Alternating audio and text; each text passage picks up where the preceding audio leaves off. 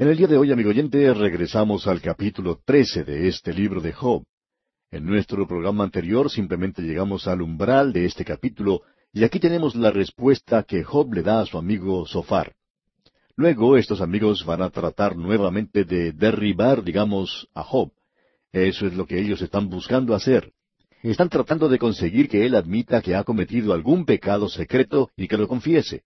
Pero Job no tiene ningún gran pecado que confesar, es decir, un pecado de inmoralidad o un pecado que tenga que ver con ser deshonesto o algo parecido, algún pecado de la carne o quizá que sea mundanalidad.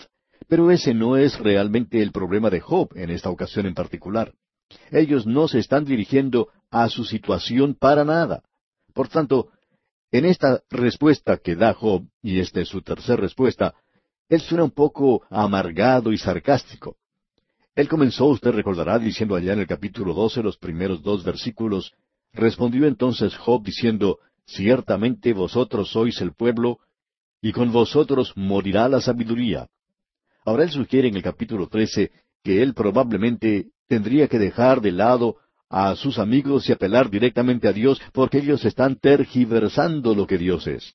Y entonces dice en los versículos tres y cuatro del capítulo trece, Mas yo hablaría con el Todopoderoso y querría razonar con Dios, porque ciertamente vosotros sois fraguadores de mentira, sois todos vosotros médicos nulos. Ellos no han podido diagnosticar su caso correctamente y por tanto no lo están ayudando. Notemos ahora al entrar en esta sección lo que nos dice en el versículo cinco. Ojalá callarais por completo, porque esto os fuera sabiduría. Job les está diciendo, lo mejor que ustedes pueden hacer es callarse la boca. Eso sería mucho más inteligente que decir las cosas que están diciendo y que no están ayudándome. Y luego él continúa diciéndoles en los versículos seis y siete, Oíd ahora mi razonamiento y estad atentos a los argumentos de mis labios. ¿Hablaréis iniquidad por Dios? ¿Hablaréis por Él engaño? En otras palabras, cuando ellos lo están acusando de haber cometido algún terrible pecado y que Dios lo está juzgando por eso, sus amigos están actuando engañosamente por Dios. Ellos no están representando a Dios como lo deberían hacer, y Job sabe eso muy bien. Él lo ha reconocido. Ellos no están representando directamente a Dios. Qué bueno sería que ellos pudieran llevar a Job al lugar donde él se pudiera ver a sí mismo tal cual es. Pero ellos colocan a Job a la defensiva y como resultado él está haciendo una buena defensa de su caso. Pero esto hace que esto aparezca bajo una mala luz que es como si Dios fuese el culpable de todo esto. Y estos amigos continúan martillando sobre esto y a Job no le están ayudando en lo más mínimo. Así es que él continúa en esta misma corriente diciendo en los versículos ocho hasta el diez, ¿Haréis acepción de personas a su favor? ¿Contenderéis vosotros por Dios? ¿Sería bueno que Él os escudriñase? ¿Os burlaréis de Él como quien se burla de algún hombre? Él los reprochará de seguro si solapadamente hacéis acepción de personas. Ahora Job vuelve al ataque, digamos, y les dice a sus amigos que Dios les va a juzgar por ser engañadores. Y continúa en los versículos once al catorce diciendo, de cierto su alteza os habría de espantar, y su pavor habría de caer sobre vosotros. Vuestras máximas son refranes de ceniza, y vuestros baluartes son baluartes de lodo. Escuchadme y hablaré yo, y que me venga después lo que viniere. ¿Por qué quitaré yo mi carne con mis dientes y tomaré mi vida en mi mano? En el centro de todo esto se mantiene la fe de Job de forma inviolable, a pesar del ataque de sus amigos que ahora se han convertido en personas extrañas para él, como vamos a ver más adelante. En la primera parte del versículo quince entonces él dice, He aquí, aunque él me matare, en él esperaré. La fe de este hombre es algo sobresaliente, aun en esta ocasión ante nosotros. Pero ellos todavía no han llegado a la raíz del problema de Job. Eso se nos presentará un poco más adelante. Notemos ahora algo que comienza a destacarse aquí. Dice en la segunda parte del versículo quince, No obstante, defenderé delante de él mis caminos. Job dice, yo puedo ir a la presencia de Dios y defenderme a mí mismo.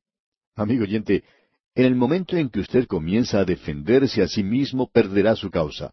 Cuando usted va a la presencia de Dios, usted tiene que declararse culpable porque Él lo conoce a usted.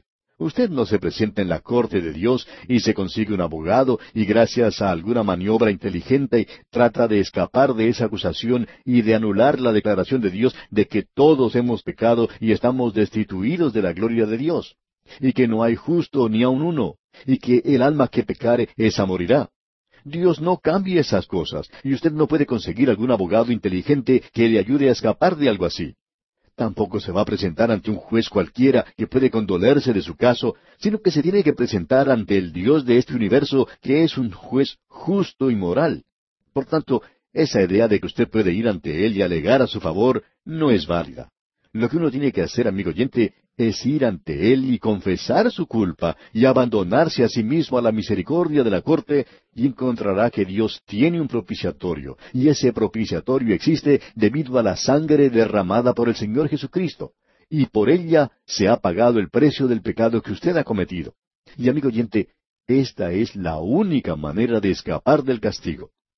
Usted puede apreciar que este hombre Job aquí necesita a alguien que lo represente ante Dios y que evite que él se defienda a sí mismo para que él también pueda arrojarse o acogerse a la misericordia de Dios.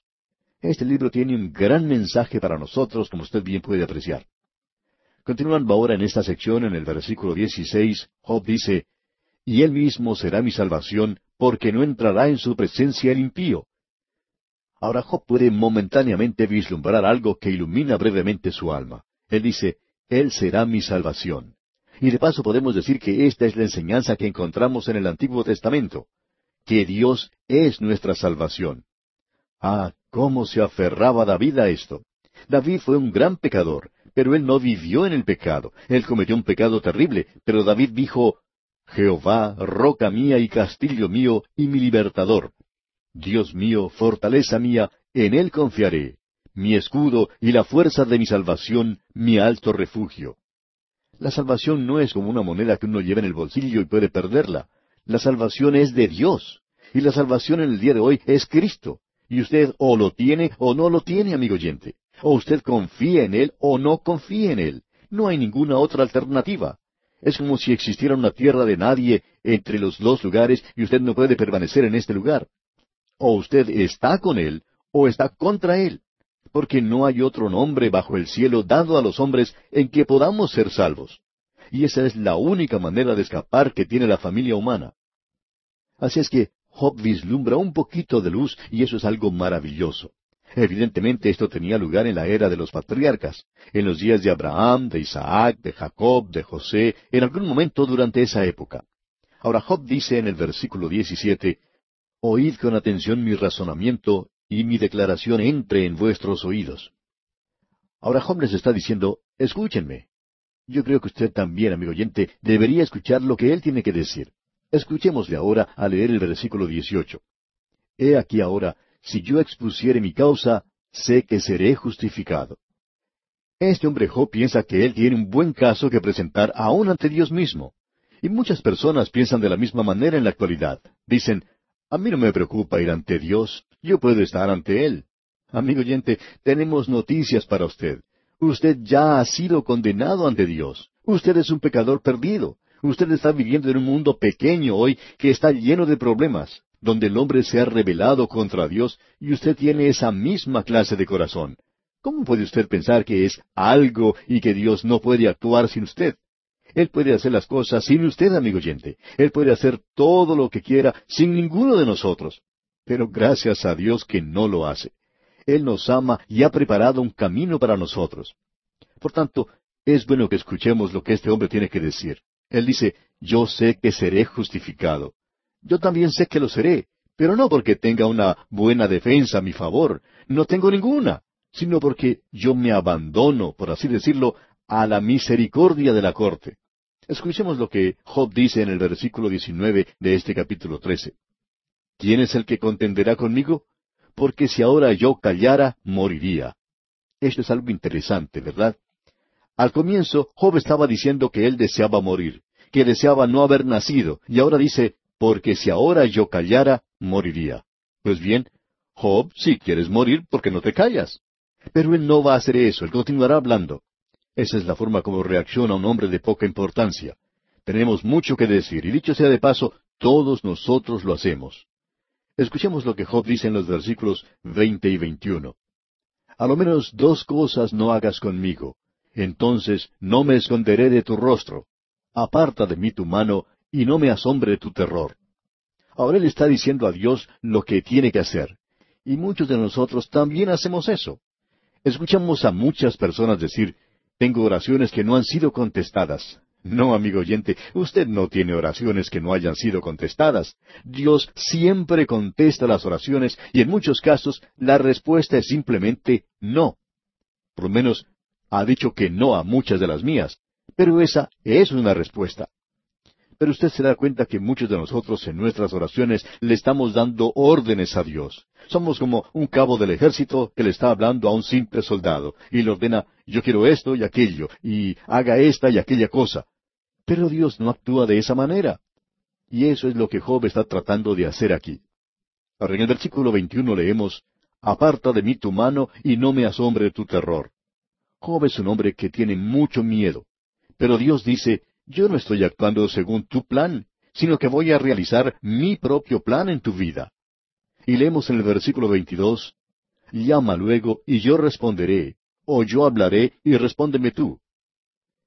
En una ocasión un grupo de jóvenes estudiantes universitarios estaban discutiendo sobre la oración, y algunos decían, ¿de qué vale orar si uno no puede cambiar a Dios? Uno no necesita orar para nada. Al escucharlos, ¿no le recuerda esto a Job, amigo oyente? La idea que estos jóvenes tenían era que Dios era quien tenía que venir a ellos en el momento en que ellos se lo pidieran y pensaban que eso era una oración. Ahora, el pastor que estaba presente en esta reunión trató de aclarar esa situación. Les dijo que la oración no es algo que cambia a Dios. ¿De dónde sacaron esa idea? Que ustedes pueden cambiar a Dios por medio de la oración, les dijo el pastor.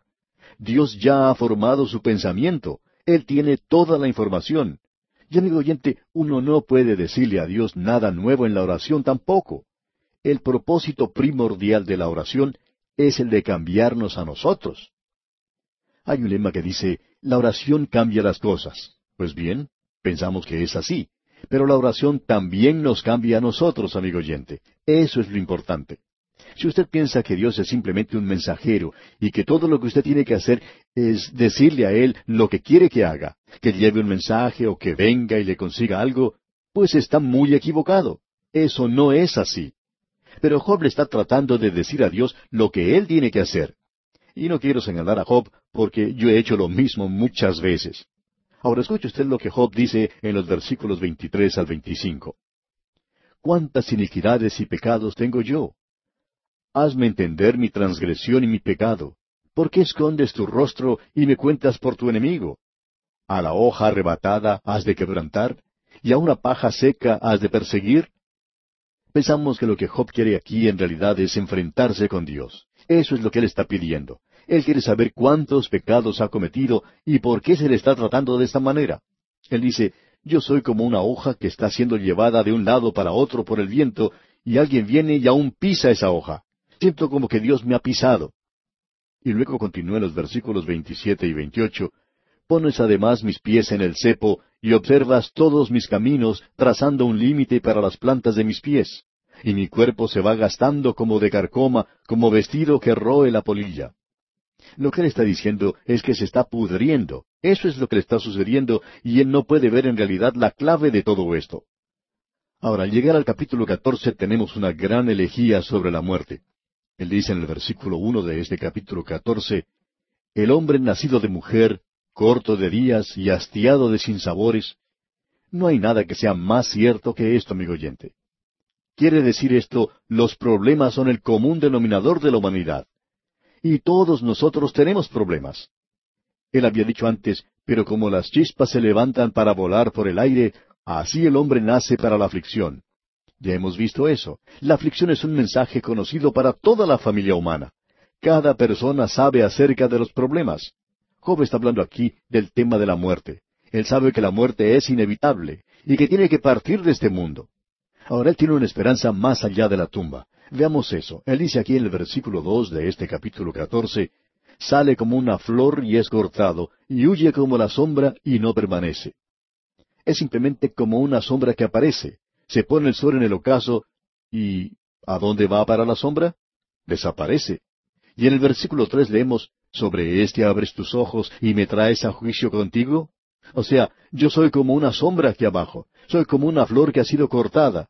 Y leemos en el versículo cuatro, ¿quién hará limpio a lo inmundo? Nadie.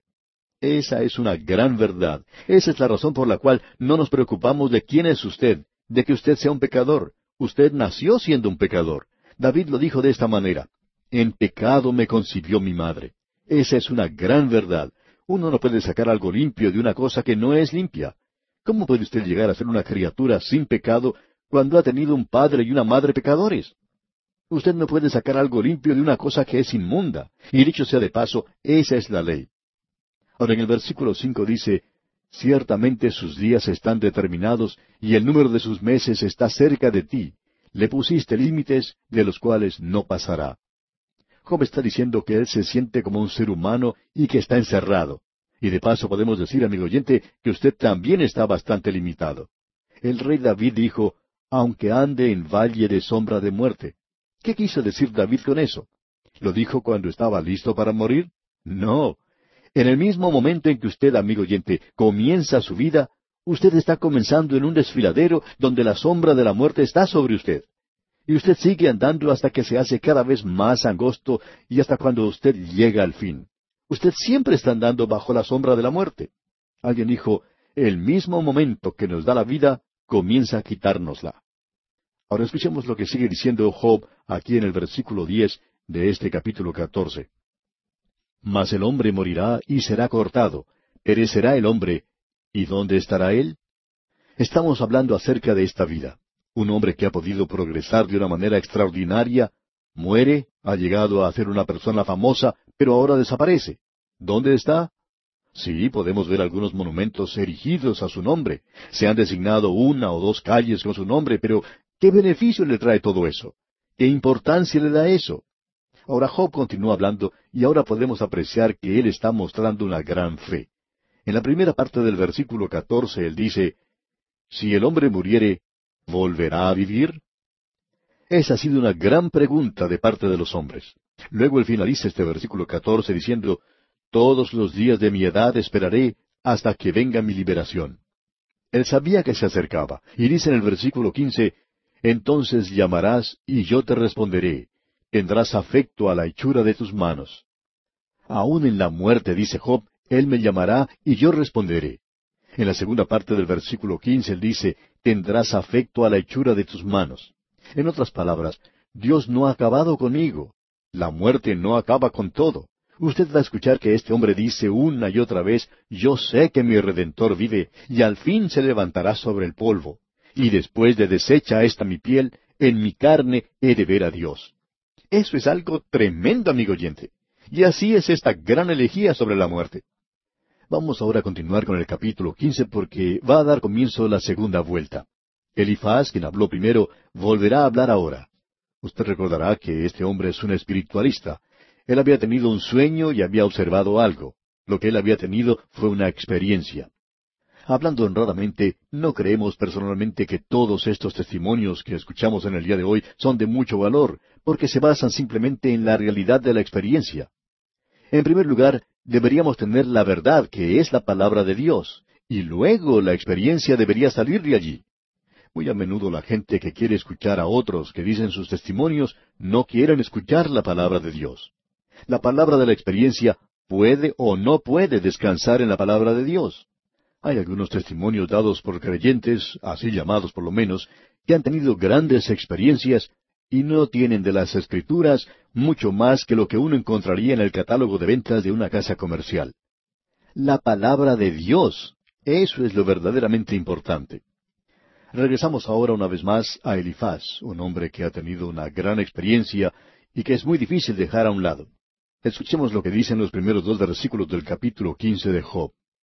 Respondió Elifaz temanita y dijo, ¿Proferirá el sabio vana sabiduría y llenará su vientre de viento solano? Ellos se atacan muy duramente, ¿no le parece? Ellos están golpeando mucho, de una forma intelectual, por supuesto, pero están tratando de derribarse el uno al otro. En otras palabras, Elifaz está diciendo, Job, tú hablas demasiado. Luego en el versículo tres de este capítulo quince de Job continúa diciendo, Disputará con palabras inútiles y con razones sin provecho? Usted puede apreciar que en lugar de ayudar a Job, ellos no están haciendo otra cosa sino atacarle, tratando de doblegarle para que confiese. Ahora, cuando una persona está teniendo problemas, uno no le trata de esa manera. Y luego aquí en los versículos cuatro y cinco dice, Tú también disipas el temor y menoscabas la oración delante de Dios, porque tu boca declaró tu iniquidad, pues has escogido el hablar de los astutos. Él en realidad está atacando fuertemente a Job. Luego dice en la primera parte del versículo siete, ¿Naciste tú primero que Adán? Esa es una buena salida, amigo oyente.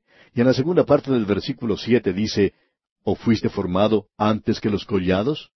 En otras palabras, Job, tú estás hablando como si supieras algo. Y de paso podemos decir que Job lo sabe. Nuevamente debemos decir que todos estos hombres están obrando basándose en premisas falsas, pero colocan a Job bajo una luz bastante mala. No lo han podido consolar en ningún momento. No lo han llevado al lugar donde él pueda ver que es un hombre que tiene una gran necesidad y que hay algo que le falta. Dios probablemente está usando esto para llevarlo a ese lugar, y es Dios el que está obrando así. Leamos ahora el versículo diez de este capítulo quince. Cabezas, canas y hombres muy ancianos hay entre nosotros, mucho más avanzados en días que tu padre. Ahora él está diciendo, nosotros tenemos la sabiduría de nuestro lado y tú no la tienes, Job. Ese es su argumento. Y el versículo catorce dice, ¿qué cosa es el hombre para que sea limpio y para que se justifique el nacido de mujer? Job se está defendiendo a sí mismo. Él está tratando de decir que él no es culpable. Pero ellos están actuando bajo la impresión de que Job ha cometido un pecado terrible, tremendo, y que debería confesarlo. Y luego dice en el versículo quince, He aquí, en sus santos no confía, y ni aun los cielos son limpios delante de sus ojos. Todo eso es verdad, digamos de paso. Amigo oyente, cuando el Señor Jesucristo murió, no solo murió para redimirnos a usted y a mí, sino que por medio de su redención habrá un nuevo cielo y una nueva tierra. Y todo eso es porque Él nos ha redimido. Los cielos no son limpios ante sus ojos. Luego dice en el versículo 16, cuanto menos el hombre abominable y vil que bebe la iniquidad como agua. Esa es una declaración muy cierta, no hay ninguna duda en cuanto a ella. Ahora este hombre está diciendo cosas que son muy obvias. Él está diciendo que los hombres de aquel día, que no tenían una filosofía falsa de la vida y una psicología falsa, que el hombre era una criatura superior y un producto de la evolución, y que si había alguna cosa mala en el hombre era porque él había cometido unas pocas equivocaciones, y que su pecado en realidad era simplemente ignorancia. No era que no pudiera ser curado con un poquito de una pomada o un ungüento. Esa es la suposición, ¿ve usted? Y estos hombres están obrando, por tanto, desde una premisa equivocada. Y vamos a detenernos aquí por hoy, amigo oyente, porque nuestro tiempo ha tocado ya a su fin. Veremos cómo le responde Job a Elifaz, Dios mediante, en nuestro próximo programa. Continuamos hoy nuestro estudio del libro de Job y llegamos al capítulo 16. Y vamos a escuchar la respuesta que Job le da a su amigo Elifaz por segunda vez. Elifaz ha hablado nuevamente y lo que tenemos ante nosotros es en realidad un debate. Uno escucha a un bando y luego escucha al otro. En realidad, esto no tendría que haber sido así porque estos hombres tenían que haber sido consoladores de Job. Pero en lugar de eso, ellos están debatiendo con él, están tratando de derrotarlo, tratando de conseguir una victoria intelectual sobre Job. Y créanos, amigo oyente, que ellos no están ganando. No creemos que ellos obtengan una victoria sobre Job, y pensamos que lo único que lograrán aquí es hacer tablas, es decir, empatar. Cuando ellos pasan a discutir por segunda vez, solo logran un empate. Luego, más adelante, un joven que aparentemente ha estado junto a ellos todo este tiempo, toma la palabra y sigue el argumento. Y honradamente hablando, no creemos que Él vaya tan lejos como algunas personas piensan, porque finalmente Dios entra en la escena, y eso era lo que Job necesitaba y lo que estaba ansiando. Ahora vemos que este Elifaz ha dicho nuevamente lo que dijo antes. Estamos escuchando una repetición. Como vimos antes, él era un soñador, había tenido una visión. Él es espiritualista, podemos decir de paso. Él es una persona que parecía haber tenido una información especial que ninguna otra persona había obtenido, pero no recibió nada nuevo después de su primer discurso. Él vuelve a repetir la misma cosa. Y aquí en el capítulo 16, Job le da su respuesta, y comienza diciendo en los primeros dos versículos, Respondió Job y dijo, Muchas veces he oído cosas como estas, consoladores molestos sois todos vosotros. Job les está diciendo a ellos, Ustedes no me han dicho nada nuevo. Y este último discurso que escuchamos tampoco fue nuevo. Ustedes no me han dicho nada que yo no supiera, y ustedes son unos consoladores molestos. Estos amigos de Job, y estamos seguros que lo eran, terminaron siendo rivales en un debate. Lo que tenemos ante nosotros es que cada uno está refutando lo que el otro dice. Y Job ha presentado su réplica a cada uno de ellos cada vez que hablaron. Luego en el versículo tres él dice, ¿Tendrán fin las palabras vacías? ¿O qué te anima a responder?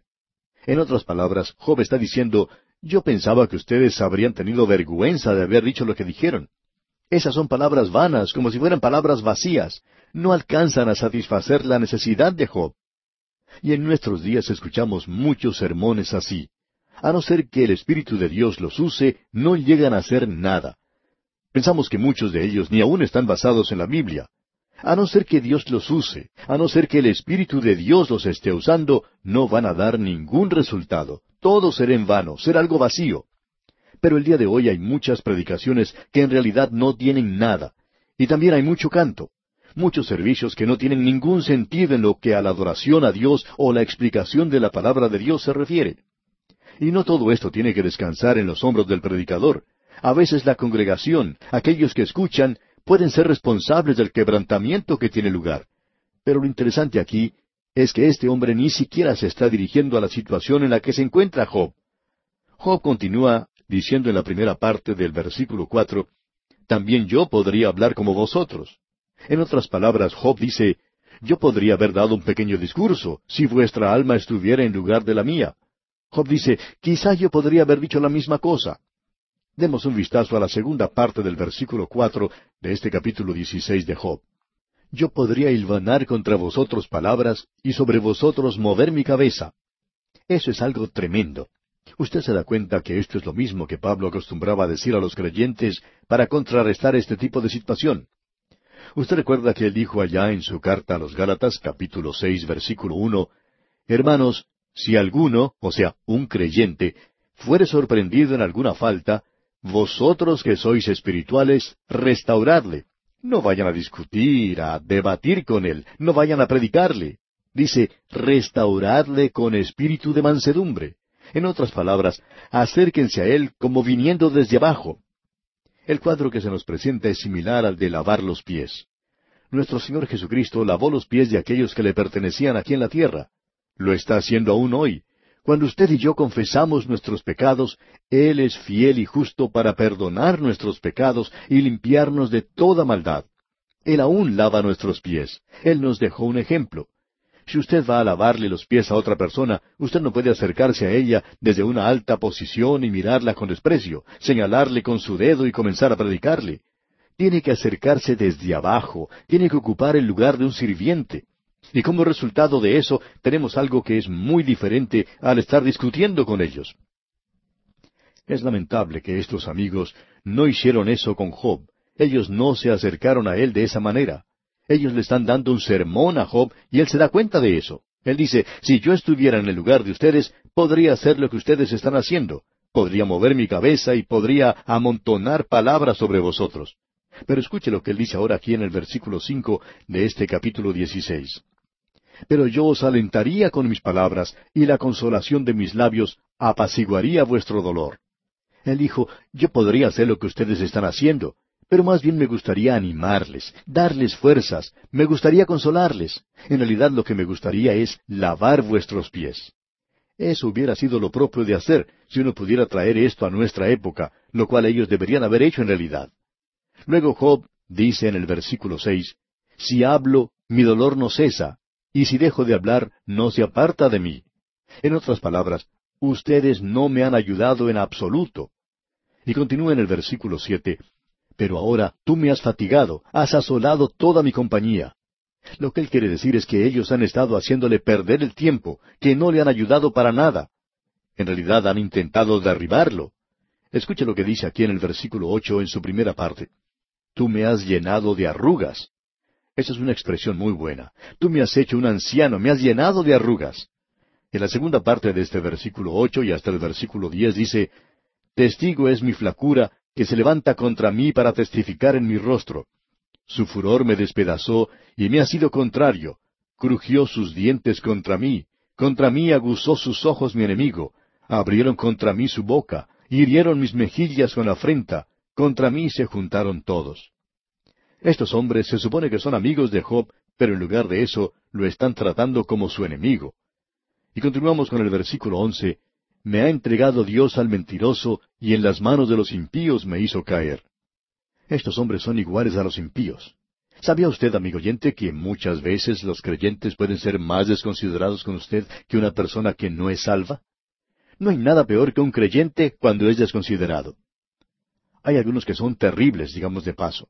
Así es que Job clasifica a sus amigos como impíos, y francamente no creemos que él hubiera podido calificarlos de ninguna otra manera. Ellos piensan que están defendiendo a Dios. Ahora en el versículo doce dice, Próspero estaba y me desmenuzó, me arrebató por la cerviz, y me despedazó y me puso por blanco suyo. Dios ha permitido que esto me sucediera, dice Job. Él es quien ha permitido todo esto. ¿Ha visto usted alguna vez a un perro que haya cazado algún conejo u otro animal y se ha dado cuenta que lo ha tomado del cuello, de la nuca? Cuando el animal hace eso, uno no le puede quitar la presa. Aparentemente, Job ha visto esto y dice que Dios ha permitido que eso le suceda a él. Él me ha sacudido, dice. Él hace eso, amigo oyente. Y en el versículo trece leemos, Me rodearon sus flecheros, partió mis riñones y no perdonó. Mi hiel derramó por tierra. Ahora la hiel es amarga, y eso es lo que él está indicando. Mi amargura se ha derramado dentro de mí. El versículo catorce dice, Me quebrantó de quebranto en quebranto, corrió contra mí como un gigante. Job está diciendo que Dios simplemente caminó sobre él, como si hubiera sido pisoteado como una alfombra. Uno no puede tener algo más claro y nítido que lo que Job explica aquí. El lenguaje de este libro de Job es tal que grandes hombres de la antigüedad, especialmente escritores del pasado, novelistas y poetas, han leído este libro una y otra vez porque su lenguaje es magnífico, es grandioso. Le recomendaríamos, amigo oyente, que hiciera eso para que sea parte de usted mismo. Usted también lea una y otra vez este libro de Job. La belleza del lenguaje utilizado aquí es verdaderamente algo espléndido. Bien, luego dice Job en los versículos quince y dieciséis de este capítulo dieciséis, Cosí silicio sobre mi piel y puse mi cabeza en el polvo. Mi rostro está inflamado con el lloro y mis párpados entenebrecidos. ¿Se ha podido dar cuenta usted de lo cerca que Job está de la muerte? Él antes la deseaba, sin embargo, la evitaba. Y a pesar de esto, él se hallaba al mismo umbral de la muerte durante todo este tiempo. Y pensamos que él creía que en cualquier momento podría morir. Él era un hombre muy, pero muy enfermo. Escuche lo que dice ahora en el versículo 17. A pesar de no haber iniquidad en mis manos y de haber sido mi oración pura. Ahora está comenzando a aparecer lo que está en el corazón y en la vida de Job y que necesita ser arreglado.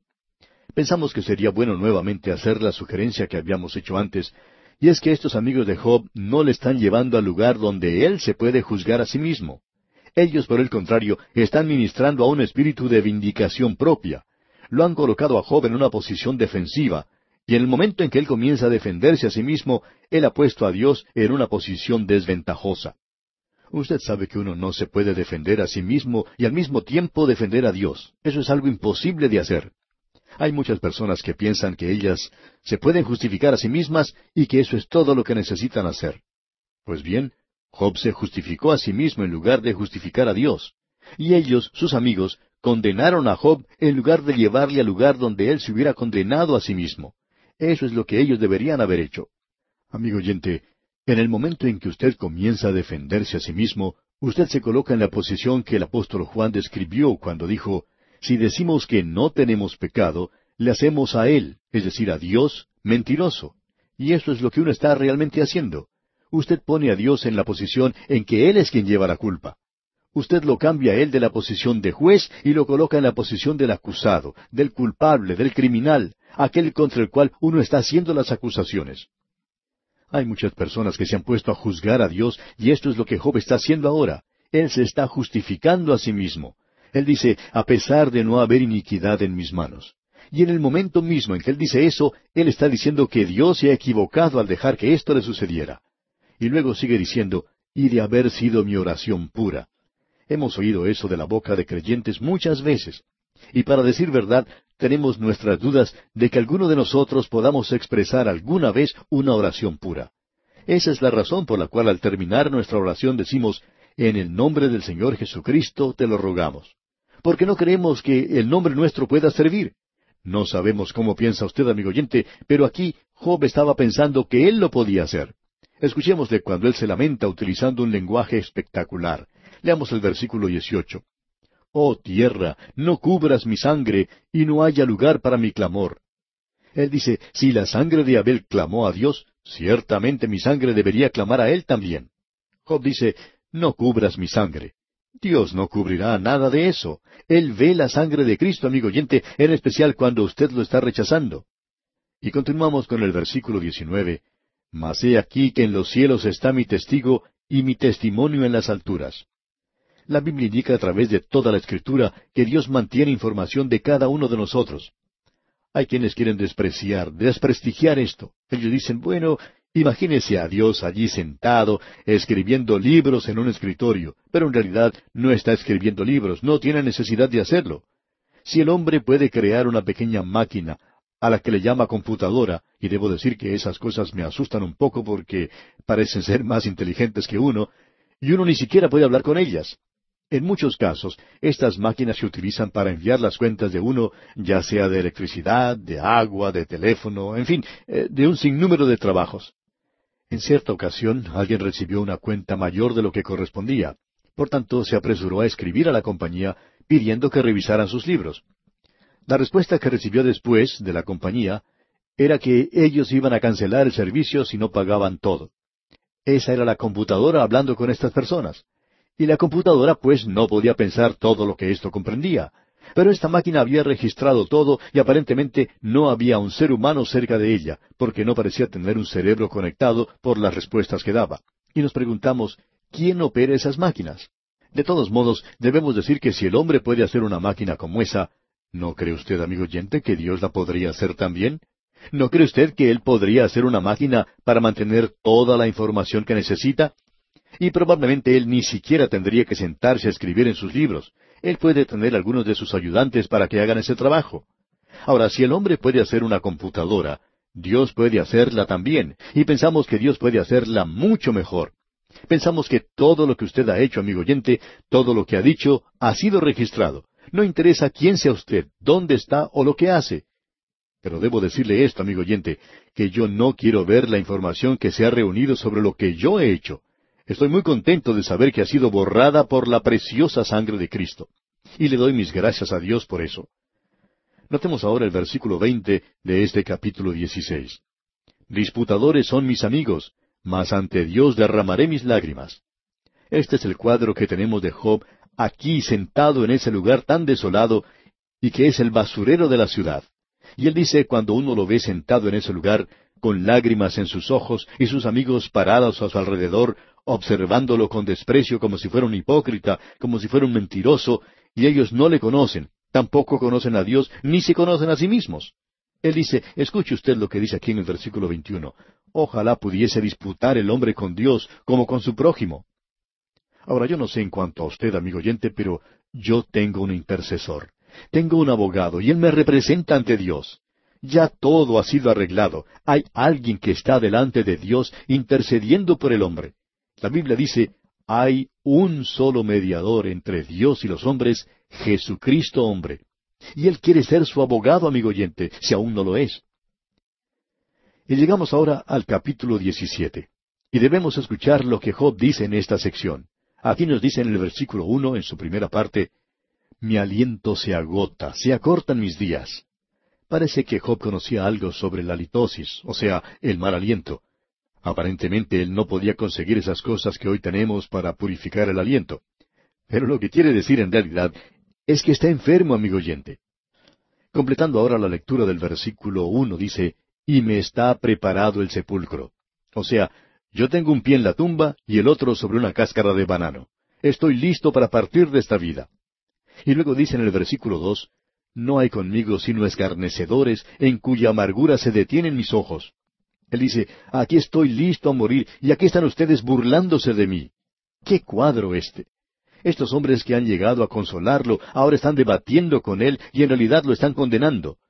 Debemos decir que uno puede llegar a ser un creyente muy duro, amigo oyente, y no ayudar a los pobres pecadores de este mundo. Por cierto que hay ocasiones cuando uno debe utilizar palabras duras. Dios será bastante duro con Job, sin embargo, Él lo va a consolar. Dios lo va a ayudar y lo va a restaurar. Qué bueno sería que usted y yo nos diéramos cuenta que Dios es un Dios de juicio, pero que también es un Dios de misericordia, y que Él es un Dios de gracia. Escuchemos lo que dice Job ahora en el versículo tres de este capítulo diecisiete. Dame fianza, oh Dios, sea mi protección cerca de ti, porque ¿quién querría responder por mí? Job dice, por lo menos quisiera estrechar la mano, por lo menos dame la mano. Y continúa en los versículos cuatro y cinco, porque a éstos has escondido de su corazón la inteligencia, por tanto no los exaltarás. Al que denuncia a sus amigos como presa, los ojos de sus hijos desfallecerán. Él dice, yo no quiero que ustedes me halaguen, no quiero ser lisonjeado, como él había sido en otro tiempo. Y él continúa hablando de la misma manera, pero él ha ido cuesta abajo, digamos. Leamos ahora el versículo trece donde dice, Si yo espero, el Seol es mi casa, haré mi cama en las tinieblas. En realidad, lo que Job sentía era que ese basurero en las afueras de la ciudad era su lecho de muerte. Él nunca esperaba salir vivo de allí. Y prosigue en el versículo catorce, A la corrupción he dicho, mi padre eres tú, a los gusanos, mi madre y mi hermana. En otras palabras, ustedes están más cerca de mí que aquellos que me trajeron a este mundo, porque yo estoy listo a regresar al polvo de la tierra. Y proseguimos ahora con los versículos quince y dieciséis. ¿Dónde pues estará ahora mi esperanza? Y mi esperanza, ¿quién la verá? A la profundidad del Seol descenderán y juntamente descansarán en el polvo. Y él está hablando de ese viejo cuerpo suyo que está tan cansado. Y llegamos ahora a la respuesta que le da Bildad suita. Y este será su segundo discurso. Lo interesante aquí es que él ya no tiene nada nuevo que contribuir. Este hombre, como usted recordará, era un tradicionalista. Y él tiene muchas cosas añejas que decir, proverbios y dichos por el estilo, que él presenta mientras habla, y aquí lo hará nuevamente, pero ninguna de esas cosas arroja luz al caso. Escuche lo que dice en los primeros dos versículos del capítulo 18. Respondió Bildad suita y dijo, ¿Cuándo pondréis fin a las palabras? Entended, y después hablemos. En otras palabras, él dice, Job, si tú te callaras la boca, nosotros entonces podríamos hablar. Si tú comenzaras a escuchar, sería mucho mejor. Tú has estado hablando cuando tendrías que haber estado escuchando. Y uno no puede menos que pensar que todos ellos podrían haber dejado de hablar y escuchar un poco. Pero ellos tendrán que escuchar la voz de Dios, y ellos no están preparados para eso en esta ocasión. Dios está preparando a Job para que él escuche su palabra. Y ahora comienza este hombre a mencionar todos estos proverbios uno tras otro. Pero vamos a dejarlo para nuestro próximo programa, porque nuestro tiempo por hoy ha concluido ya.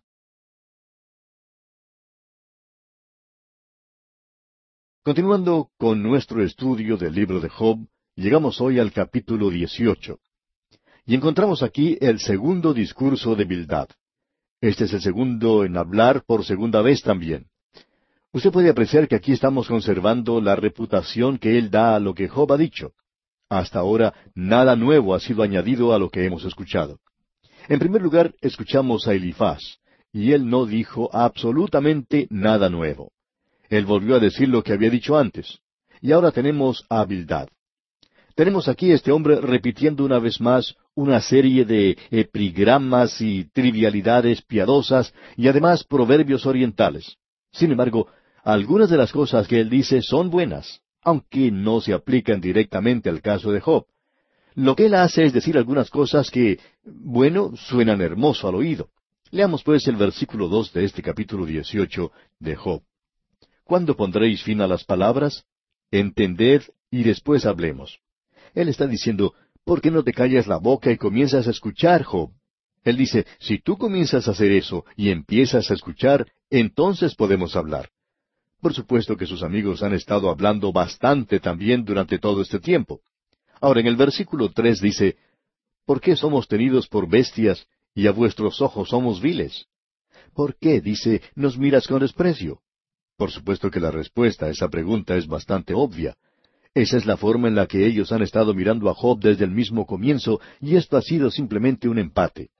Ellos han estado, pensamos nosotros, observándose detenidamente el uno al otro. Aquellos que habían llegado como sus amigos no lo son en la actualidad. Y luego él comienza en el versículo cuatro a decir esas trivialidades. Escuche usted. Oh tú que te despedazas en tu furor. ¿Será abandonada la tierra por tu causa y serán removidas de su lugar las peñas? Lo que él está diciendo es, ¿crees tú que Dios va a hacer andar este universo de una forma que te agrade a ti? Como usted se puede dar cuenta, amigo oyente, este hombre es un tradicionalista, y él se basa en lo que ha ocurrido en el pasado, y cualquier cosa que haya sido cierta en el pasado, para él es lo suficientemente buena para el día de hoy. Ese es el método que él está utilizando. En otras palabras, Job, ¿no puedes tú tener un poco de sentido común para que podamos llegar a un entendimiento aquí? ¿Piensas que tu desprecio hacia nosotros como incompetentes, o tu ira a la forma de tratarte divinamente, te librará de la trampa en que te encuentras? Porque en el versículo cinco dice, Ciertamente la luz de los impíos será apagada, y no resplandecerá la centella de su fuego. No se puede decir algo más cierto que eso, pero no es lo que corresponde decirle a un hombre como Job, amigo oyente. Ahora en los versículos seis al ocho dice, La luz se oscurecerá en su tienda, y se apagará sobre él su lámpara. Sus pasos vigorosos serán acortados, y su mismo consejo lo precipitará. Porque red será echada a sus pies, y sobre mallas andará. Lo que él está diciendo es, Job, tú has sido atrapado en una red como un pez, y no es a causa de nosotros haber hecho algo. Nosotros se supone que estamos aquí para ayudarte, y tú no nos escuchas y te encuentras en tal posición. Y él vuelve a repetir, hay algo raro en tu vida, algo por lo cual eres culpable, y por tanto te encuentras atrapado en esta trampa. Luego en el versículo nueve dice, Lazo prenderá su calcañar, se afirmará la trampa contra él. Has sido atrapado como un animal en una trampa porque has estado jugando con el cebo en el anzuelo, y, si no hubieras hecho eso, no te hubiera pasado esto. Como usted puede apreciar, amigo oyente, Bildad dice esas trivialidades piadosas y escribe las iniciales QED después de una de ellas. Ahora esas iniciales QED corresponden a una abreviatura latina que quiere decir que es algo que queda demostrado como en un problema de geometría. Cuando uno toma todos los pasos que corresponden, uno llega a una conclusión, y cuando llega a la conclusión, allí termina todo. Pero en la vida no todo es así. Uno puede tener la premisa equivocada. Si las premisas son correctas, por supuesto que puede llegar a una conclusión correcta. Pero si sus premisas están equivocadas, entonces el resultado será equivocado. Si en un problema geométrico, por ejemplo, A es igual a diez, y usted dice que es igual a quince, entonces va a tener problemas con la respuesta, aunque siga todos los pasos correctos. Lo que estos hombres están haciendo es escribir sus fórmulas y luego utilizan una premisa equivocada en esa fórmula, y cada uno de ellos procede en igual manera. Y luego regresan y emiten un juicio rápido y duro diciendo que Job ha caído en una trampa, y que todo esto no puede ser de ninguna otra manera. Luego Bildad continúa diciendo, porque red será echada a sus pies, y sobre mallas andará. Eso es exactamente lo que él está diciendo a Job. Luego él continúa diciéndole que la enfermedad roerá su piel, y que no tendrá nombre por las calles, y que no tendrá hijos ni nietos en su pueblo, y que por su desolación se espantarán las futuras generaciones. Amigo oyente, todo eso es verdad, pero esto no es lo que corresponde a la situación de Job para nada. Uno puede decir algo que es realmente cierto, pero que no tiene ninguna aplicación a la persona a la cual está dirigida. Esa es una de las razones por la cual el llamado consejero en nuestros días es algo peligroso, y esta es la razón por la cual creemos que algunos psicólogos no utilizan las premisas apropiadas y por esa razón no pueden llegar a una conclusión lógica. Ahora hay algunos que piensan que tenemos problemas con los miembros de esa profesión, y puede que sea cierto en lo general pero no con los individuos, pues conocemos algunos que son muy fieles y a los cuales siempre recomendamos.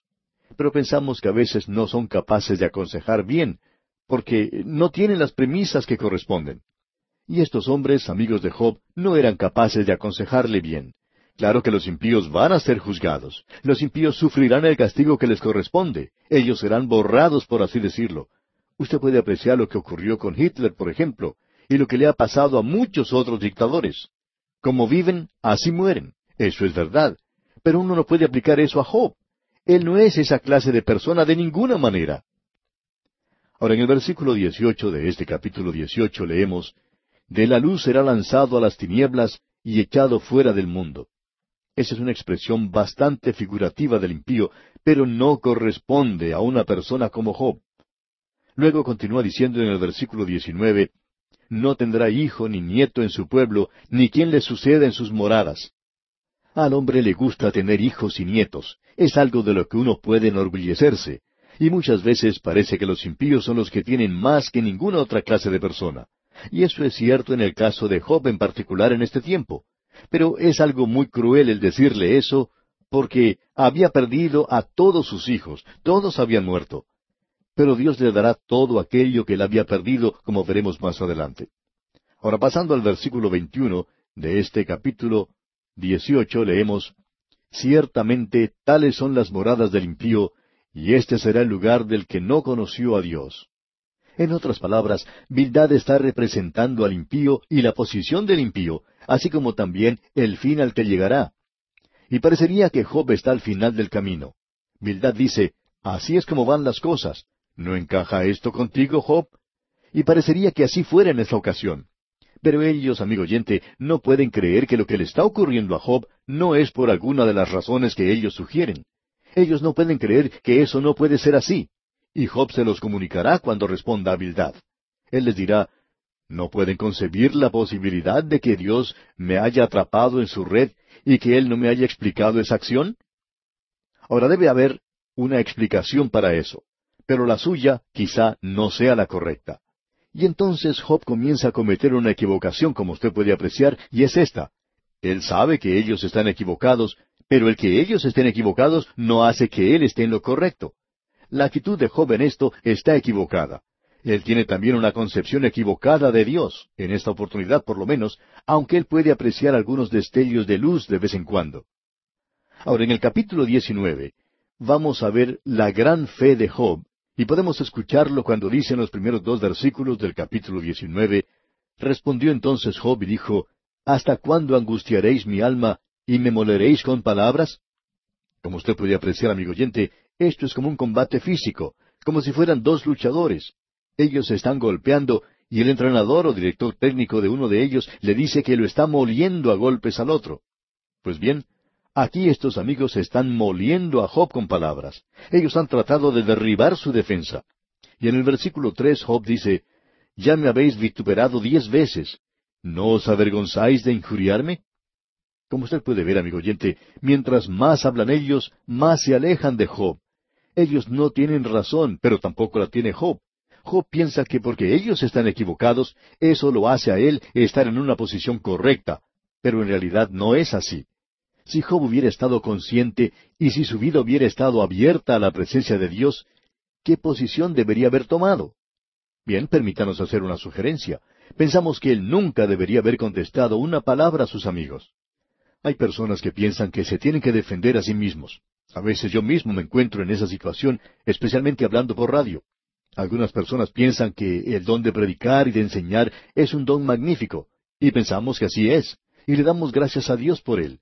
Pero hablando honradamente, debemos decir que es un don peligroso de tener, porque coloca al predicador en una posición donde la gente lo puede atacar y donde el predicador puede ser criticado. Y en muchos casos en que las personas han acudido al predicador y le han dicho, bueno, ¿y por qué no se defiende? ¿Por qué no escribe algún libro y se defiende? Pues bien, no creemos que eso sea necesario. En primer lugar, alguien ha dicho, los amigos que lo conocen bien a uno no necesitan una explicación. Y los enemigos, pues, no la van a creer de todas maneras. De modo que opinamos que las cosas se contestan a sí mismas con el pasar del tiempo. Y hablando claramente, no creemos que sea necesario defenderse uno mismo en estos casos. Nuestra sugerencia es que Job no debería haber contestado a sus amigos. Él debería haberse inclinado en una dulce sumisión. Ahora alguien quizá diga, bueno, pero usted no hace eso. No, por supuesto que no, amigo oyente. Simplemente le estamos diciendo a Job que lo debería hacer. Pero pensamos que él debería haberse inclinado y escuchado lo que ellos estaban diciendo y luego decirles adiós a abrir la puerta del basurero de la ciudad y pedirles que se fueran de regreso a sus casas. pero él estaba decidido a vindicarse a sí mismo. Y hay muchas personas que piensan que deben hacer eso.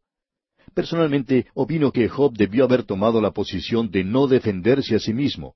Pero como vimos en el versículo tres de este capítulo diecinueve, Job dice, Ya me habéis vituperado diez veces, ¿no os avergonzáis de injuriarme? Ellos se han separado completamente. Ahora, si Job hubiera quedado en silencio, no tendría que haber escuchado diez discursos de parte de ellos. Él no aprecia eso, aparentemente, pero aún mantiene una gran fe en Dios. Y usted lo puede notar al seguir con la lectura en el versículo cuatro de este capítulo diecinueve, donde él dice, Aun siendo verdad que yo haya errado, sobre mí recaería mi error. En otras palabras, Job está diciendo, Nadie sabe lo que pasa porque ninguno de ustedes pueden indicar lo que es, y yo no lo sé. Y en realidad él no lo sabía. Alguien ha dicho que el Señor no nos hizo perfectos, sino que nos hizo ciegos hacia nuestros errores. Bueno, no creemos que el Señor haya hecho eso, pero es una declaración correcta. Nosotros no somos perfectos, sino que la mayoría de nosotros somos ciegos en lo que concierne a nuestras propias faltas. Así es que este hombre Job es ciego hacia muchas de sus faltas. Notemos ahora los versículos cinco y seis de este capítulo diecinueve. Pero si vosotros os engrandecéis contra mí, y contra mí alegáis mi oprobio, sabed ahora que Dios me ha derribado y me ha envuelto en su red. Lo que Job está diciendo aquí a sus amigos es esto. Dios ha hecho esto y no me ha dado ninguna explicación. Puede ser que haya una razón por la cual Él no me lo haya explicado. Pero ellos están determinados en hacer ver que la explicación que ellos están dando es la correcta.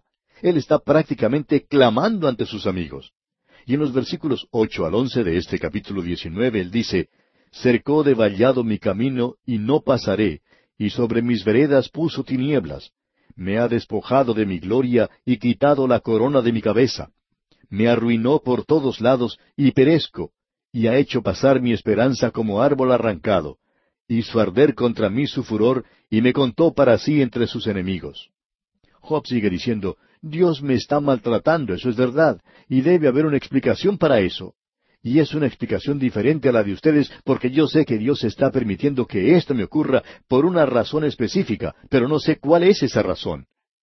Y luego continúa hablando de la misma forma, y en los versículos 23 y 24 de este capítulo 19 dice, ¿Quién diese ahora que mis palabras fuesen escritas? ¿Quién diese que se escribiesen en un libro que con cincel de hierro y con plomo fuesen esculpidas en piedra para siempre? Job está diciendo aquí, me gustaría que mi vida fuera escrita en un libro, y más aún, me gustaría que lo hiciera mi peor enemigo. Luego me lo colgaría al cuello como una corbata, y se lo mostraría a todo el mundo, diciendo, miren, esto es lo que mi peor enemigo dice de mí, y aún él debe alabarme. ¿Quisiera usted, amigo oyente, que su peor enemigo escribiera su biografía? Yo no estoy seguro de querer que mi mejor amigo la escribiera. Francamente, yo quiero salir bien en los libros de Dios. Creo que va a ser mucho más correcto. Y también creo que allí se mencionará las peores cosas, pero será la descripción justa de mi vida, y eso es lo importante. Job expresa ahora su gran fe.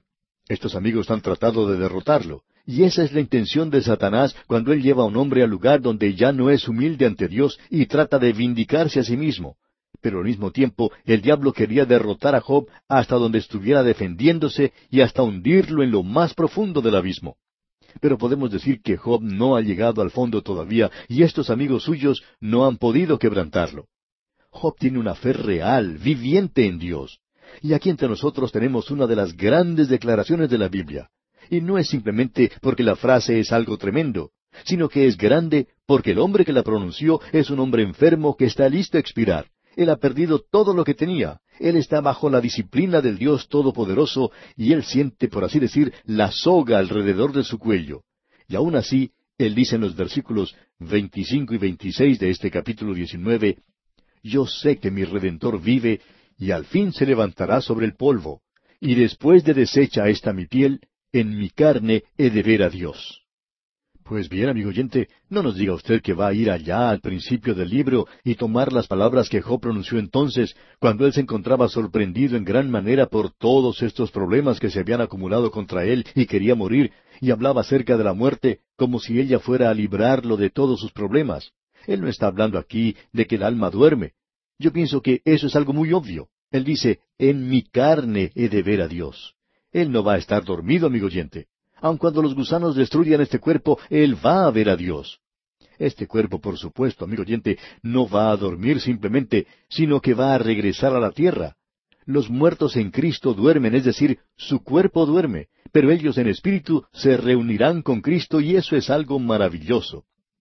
Luego Job está clamando ante sus amigos, después de haber dicho en los versículos anteriores esa gran declaración, y entonces en los versículos 28 y 29 de este capítulo 19 dice, Mas debierais decir, ¿por qué le perseguimos? Ya que la raíz del asunto se halla en mí. Temed vosotros delante de la espada, porque sobreviene el furor de la espada a causa de las injusticias, para que sepáis que hay un juicio. Job está diciendo a estos hombres, ¿No saben ustedes que Dios los va a castigar por decir lo que me están diciendo a mí? Ahora el último de sus amigos va a hablar a Job en esta vuelta. Esta es la segunda vuelta, y al final de esta segunda vuelta, el tercer hombre que habla es Sofar. Luego tendremos más adelante la tercera vuelta, y será una vuelta bastante breve, diremos de paso.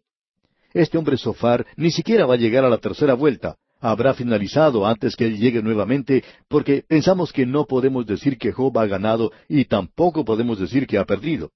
Tampoco podemos decir que los amigos de Job perdieron o ganaron. Fue simplemente un empate.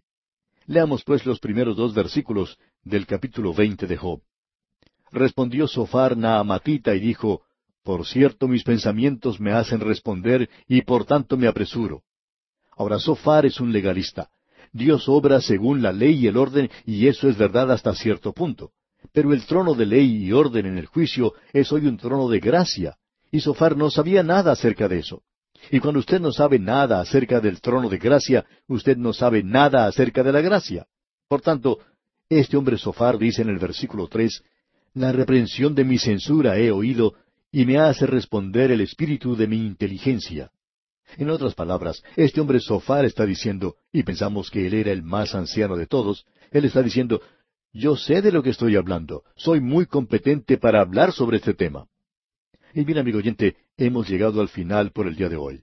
Retornaremos Dios mediante en nuestro próximo programa para seguir considerando la descripción que Sofar hace de las calamidades por las que Job está atravesando.